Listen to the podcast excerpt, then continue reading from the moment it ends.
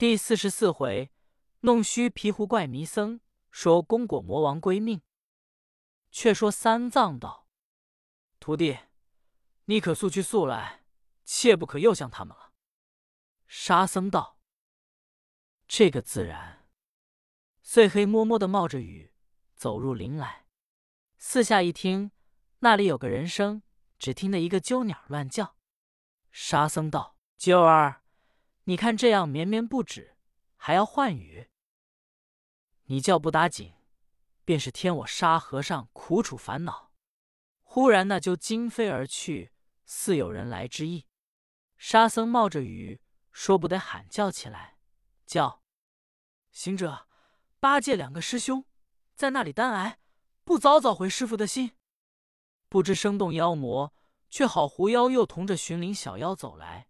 听得沙僧叫喊之言，就摇身一变，狐妖变了行者，小妖变了八戒，走出林来道：“沙僧师弟，你不随着师傅前来，却自己一个冒雨到此。师傅如今在那里？”沙僧也是皈依了正果的，慧眼也明，只因嗟叹抱怨之心，把个光明一时闭了，就真假莫辨，乃答道：“师傅现在草屋。”眼巴巴望你们信息，不见来报，等不得天明，叫我来寻你，探听阴雨灵妖魔何如。假行者道：“我与八戒被魔王留住吃斋，他到天晚黑夜，大雨滂沱，歇宿了吧？因失误回信。魔王知道师傅同师弟必定天早前来，已备下斋供，师弟可过此身林前走。”吃着斋，我两个去报信师傅。沙僧道：“师傅尚未的斋，我如何敢先去吃？同你两个回复了师傅，大家挑担压马一齐来吃，可是好吗？”假行者道：“师弟，你说的故事，只是方才魔王说他这雨要下三年，一时也不住。我们金丹如何等得？”我两个再三苦求魔王暂住一日，带我们过林。他道：“唐僧中国长老让他个尊重也罢了，怎么你三个小和尚如何不先上我们一拜？”古语说：“行客拜做客。”你二位既来是知礼的，自然款待素斋。那一个沙僧既自作尊重，我定然不遂他心。你如今既来到此。魔王若知，便怪起来，连我们也不便。不如依我计较，顺着来路先上门拜了他。魔王定留你吃现成素斋，把雨住一日，我们与师傅一同前来，岂不是好？沙僧被假行者一语道：“既是魔王有此意念，我只得上门先拜了他，便不吃斋，也是小事。”沙僧便走。假行者又道：“师弟，你把禅杖与我拿去拴金蛋，以便你来挑。”沙僧道：“随手家伙，如何离的？”假行者道：“拜望魔王，好意待斋，手里拿着根兵器，那魔王定说你不知礼。”沙僧道：“你两个的禅杖在那里？”假行者道。我正恐魔王怪我两个携着禅杖，似有争打之状，故此藏在前林里。如今少不得取了去挑担。沙僧一时信了狐妖之余，把禅杖付与假行者，冒雨直入深林，西图拜魔王，吃现成斋。不匡狐妖见沙僧前走，他却转经路报与星云魔王说：“大王，小妖又假变行者。”娱了沙和尚来了，大王可把他也捆在包皮厅，待小妖再去说了唐僧来。魔王一言开了寨门，等候沙僧。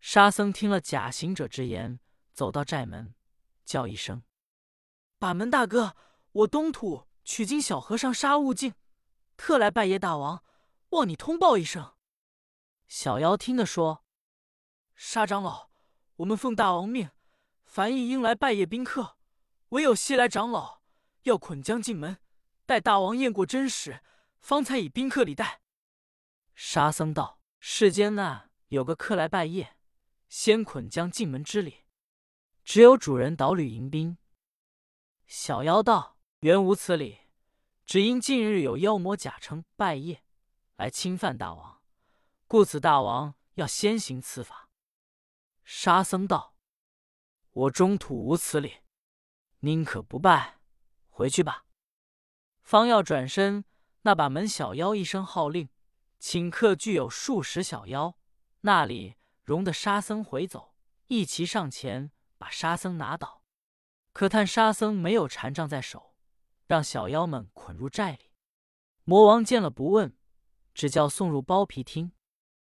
行者八戒见沙僧又被妖魔拿入，便躁急起来，思量要变化逃走，那里逃走的？乃问沙僧说：“师弟啊，你如何不跟随师傅？怎么也被妖魔捉将来？”沙僧道：“都是你两个，如此长，如此短，哄了我来。”行者道：“师弟呵，不消讲了。我们会变妖怪与哄妖怪，如今妖怪就变我们鬼诈，我们把个降妖力气缴了，故此受妖魔之害。”如今逃走不得，如之奈何？万一妖魔再与哄了师傅进来，眼见我师徒送与妖魔剥皮蒸煮。沙僧道：“师兄，你当日说以鸡变保护师傅，你今日鸡变心何在？”八戒道：“师弟还要提大哥的鸡变心，只因他这机变存心，一路来惹了多少妖魔机变。”行者道。你两个莫要讥诮，我老孙定要弄个鸡变走他娘！八戒笑道：“妖魔把我们四把妖儿捆得定定，莫说他娘，便是他老子也不肯放。”按下行者三人被妖魔捉倒。且说三藏一人在草屋，不见三个徒弟来回信，心中纳闷。他却皈依了正果，也看破了浮生都是梦。这些遭遇，一任躺来。见天气阴蒙欲雨，便知道离阴雨林想是不远，乃信口提几句诗遣闷，以解思念徒弟之意。乃吟道：“阴雨正凄凄，阴霾白昼迷。中华何日到？宝藏上犹稀。绿淡望乡景，情深意别离。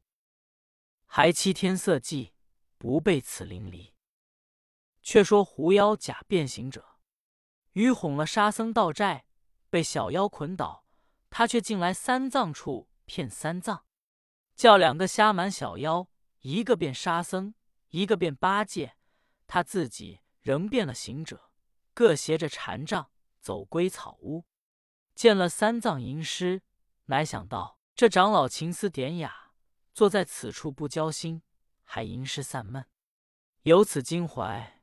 只恐我们已假诈他无益，既已到此，只得假诈他。三藏见了三个徒弟回来，便喜喜心心问：“徒弟们探听的怎么光景？”假行者道：“什么光景？阴雨林滂沱不绝，伪买难行。幸亏魔王是个旧相识，一个个留我们吃斋，宿了一夜。”如今叫我们挑了行囊单包，到魔王寨里，仍大设斋供，款待师傅，把余旨一日，约我们过去。三藏听了大喜，说：“徒弟们可拴上禅杖，趁早挑着金担，我压着马，驮着柜，不可迟挨。”假行者忙把禅杖拴了担子，假八戒、沙僧也一样拴上，方才要上肩。那只真金显灵，妖怪那里挑得动？三藏见徒弟挑不动，乃问道：“悟空，你吃魔王斋，必定沾了不洁之物，怎么挑金丹不动？平日气力在那里？”狐妖见金丹挑不动，他一心只要骗哄三藏去，便道：“师傅，想是徒弟快活了这一夜，又吃了些素公转，把力气交堕了。”如今且请师傅先到魔王寨吃着斋，这担子待我们慢慢挑来。三藏道：“此事行不得。一则我认不得魔王寨何处，一则要压着马垛。”假行者乃随口道：“师傅，此事不难，待徒弟先领了你去，复来挑担吧。”三藏道：“也难，便是我与魔王吃斋，这马垛没有人看顾，必须是等你们有力气，一同前去方好。”狐妖见于哄三藏不动，金蛋又挑不起，乃把马垛子赶起来道：“师傅，我徒弟与你压着马垛，照顾也在我。”只等师傅吃毕了斋，辞谢过魔王，那时我再来挑担。如今且叫八戒、沙僧在此照顾金丹。三藏见假行者这等说，乃道：“徒弟，依你吧。”便赶起马来往前走去，喜坏了个狐妖，把三藏鱼哄前走。将近林中，那雨越下越大。三藏道：“徒弟。”这雨却难行，你先去叫魔王停一时，让我到他寨里去。我纵冒雨，这贵舵却恐湿透。那只玉龙马原有来历，口喷出逼水珠，雨半点轻他不着。三藏见马舵不透，只得冒雨前走。到得寨门，狐妖把脸一抹，现了原身，那里是孙行者。三藏一见了，魂不附体道。不好了！妖魔诈哄了我来也，两眼落泪。只有个玉龙马驮跪在前。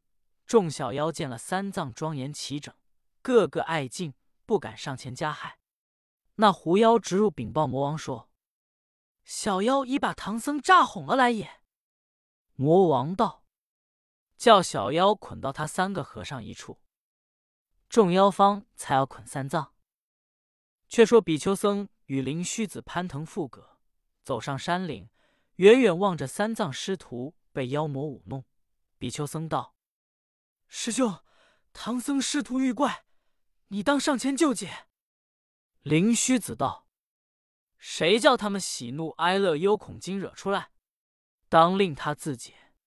我看经文不曾亵渎，且看他师徒作何计较。”正说间，只见三藏压着马。驮着经，随着妖入林。比丘僧说：“师兄，唐僧入隐雨林，金贵受妖魔算计了，如何持物不救？”灵虚子在山顶一看，到：“师兄，你在此观看着行者们担子，我去救马驮也。”飞空而下，直到寨前。那小妖方捆三藏，被灵虚子变了一个金甲神人。手执着风宝剑，大喝一声道：“妖魔休得动手！无神在此！”众妖慌了，报入。魔王随披甲戴盔，手执铁窝，走出寨来，也不打话，直奔神人。那飞窝腾空而起，把灵虚子窝将过去，叫小妖捆将起来。灵虚子忙要弄神通变化，被魔王口吐沾涎，一毫也挣脱不得。却亏比丘僧在山顶上看见灵虚子被妖魔加害，他念动真言梵语，把灵虚救回山顶，说：“妖魔厉害。”比丘僧说：“妖魔厉害，终是物上肉，腹中鱼必遭正气扑灭。